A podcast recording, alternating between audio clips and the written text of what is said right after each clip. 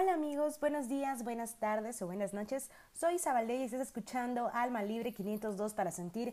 Es un gusto estar aquí con ustedes para poder hablar sobre la fortaleza de la vulnerabilidad. Todos somos vulnerables.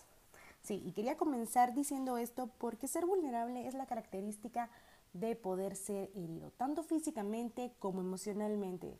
Y pues todos podemos ser heridos físicamente. Creo que eso es algo que no podemos negar pero cuando se trata de las emociones, ahí es en donde podemos encontrar las dificultades.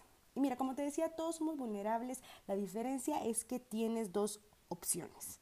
Puedes mostrar tu vulnerabilidad o puedes no mostrarla.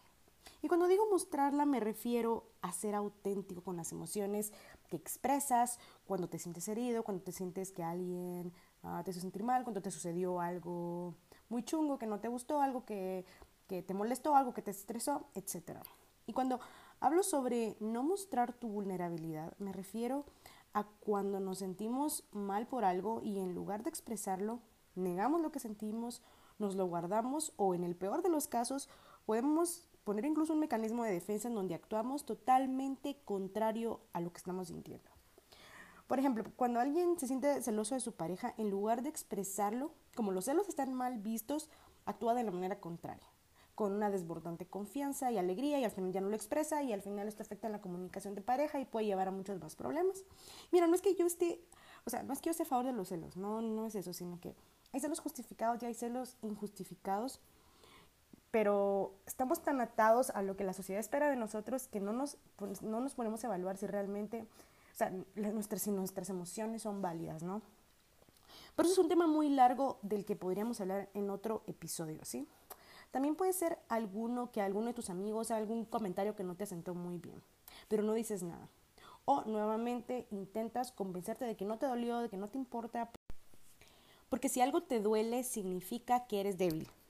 Y ser débil no encaja en lo absoluto en lo que la sociedad espera de nosotros, ¿no?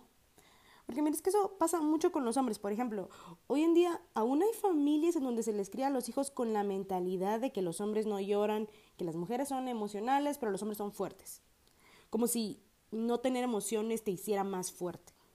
Y pongo de ejemplo a los hombres porque cuando trabajé de maestra escuché todavía un par de alumnos decir cosas como los hombres no lloran o si alguien estaba como llorando decirle pareces nena, etc. Y eso que son generaciones mucho más jóvenes que yo y aún se cultiva esta mentalidad. Pero no solo pasa con los hombres, o sea, en general es considerado como una debilidad cuando demostramos o expresamos que algo nos hizo sentir mal, que no, o que nos pasó algo, o con algo que nos dijeron. Pero todos somos humanos, ¿no? Todos somos humanos, tenemos emociones, y cuando nos damos la oportunidad de sentir, pues siempre habrá un riesgo, ¿no? Un riesgo a salir lastimados.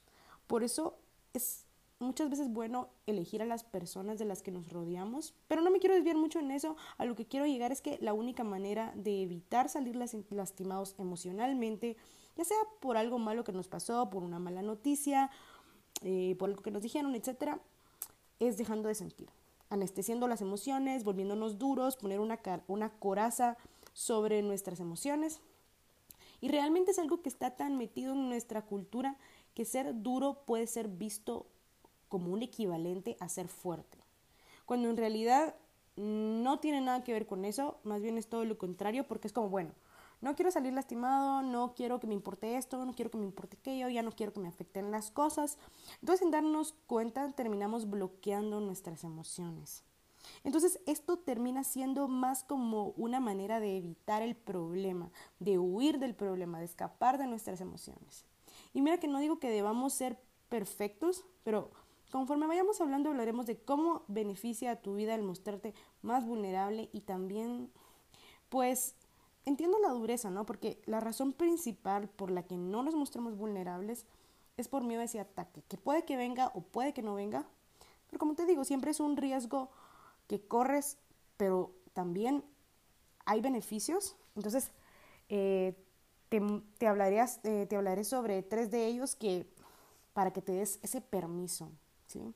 Para que te permitas mostrarte más vulnerable y a la vez esto te va a hacer más fuerte emocionalmente. Número uno, conexión con los demás. Mira, es que puede que a ti te haya pasado algo malo, por ejemplo, qué sé yo, tu jefe te gritó, te sentiste súper mal, o porque no se recordaron de tu cumpleaños, o que tu pareja estaba en el teléfono cuando tú le estabas contando algo mm, de lo que estabas muy emocionado o emocionada. Y lo que no nos imaginamos es que como en el fondo todos somos vulnerables, no te imaginas la facilidad con la que otros pueden empatizar contigo. Muchas veces nos guardamos todo esto para sentirnos más fuertes o vernos más fuertes y resulta que cuando se lo cuentas a alguien, más bien resulta en un, ala, a mí me pasó igual o te entiendo, sí, yo ya estuve ahí, etcétera. Hay muchas cuantas frases más que al final tú ni te lo imaginabas, pero como estamos tan acostumbrados a guardarnos todo esto, a mostrarnos duros, a mostrarnos como que no nos afectan las cosas, no nos imaginamos que tal vez hay muchas otras personas que también les han pasado cosas similares. Entonces, esta clase de experiencias son las que muchas veces nos conectan con las personas porque hay empatía. Después de la empatía, cuando tú recibes esa reacción de que la persona te entendió, esta, esta respuesta de parte tuya es la simpatía. ¿sí?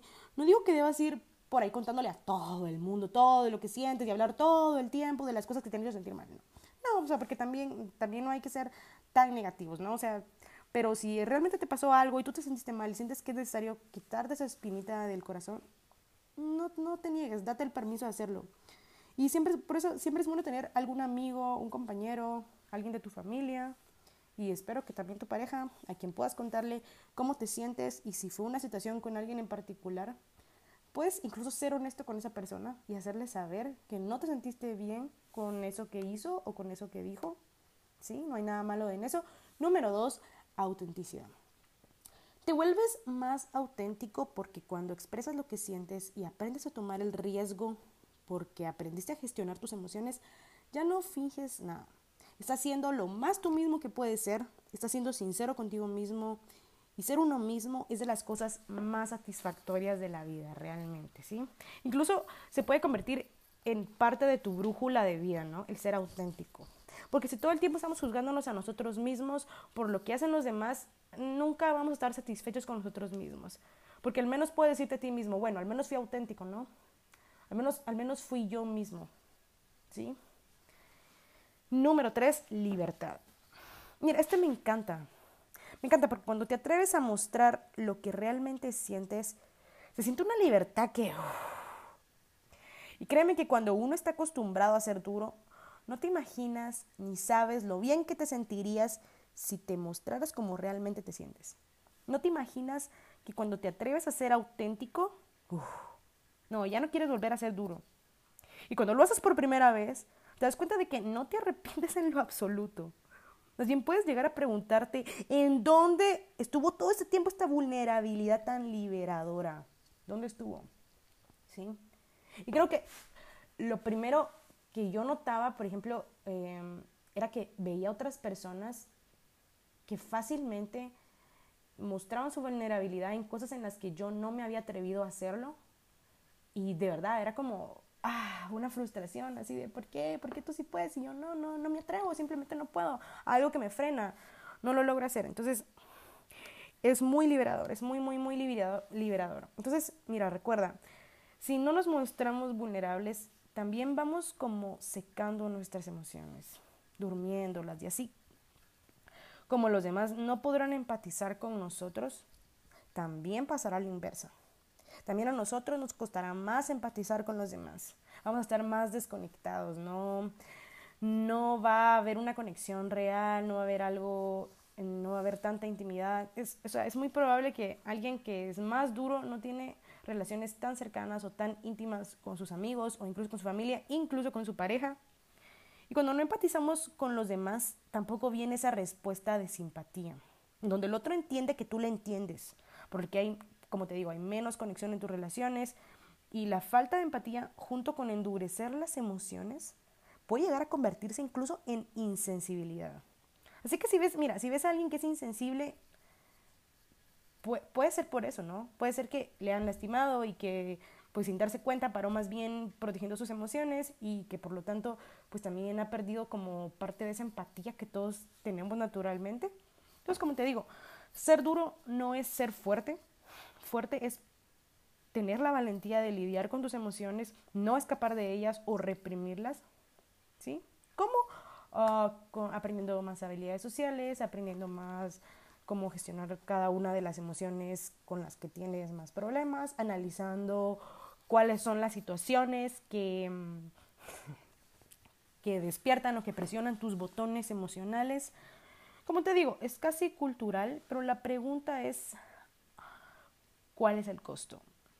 Quizás si nunca hemos probado la libertad de mostrarnos vulnerables, aunque sea una vez a la semana, no vamos a entender de lo que nos perdemos.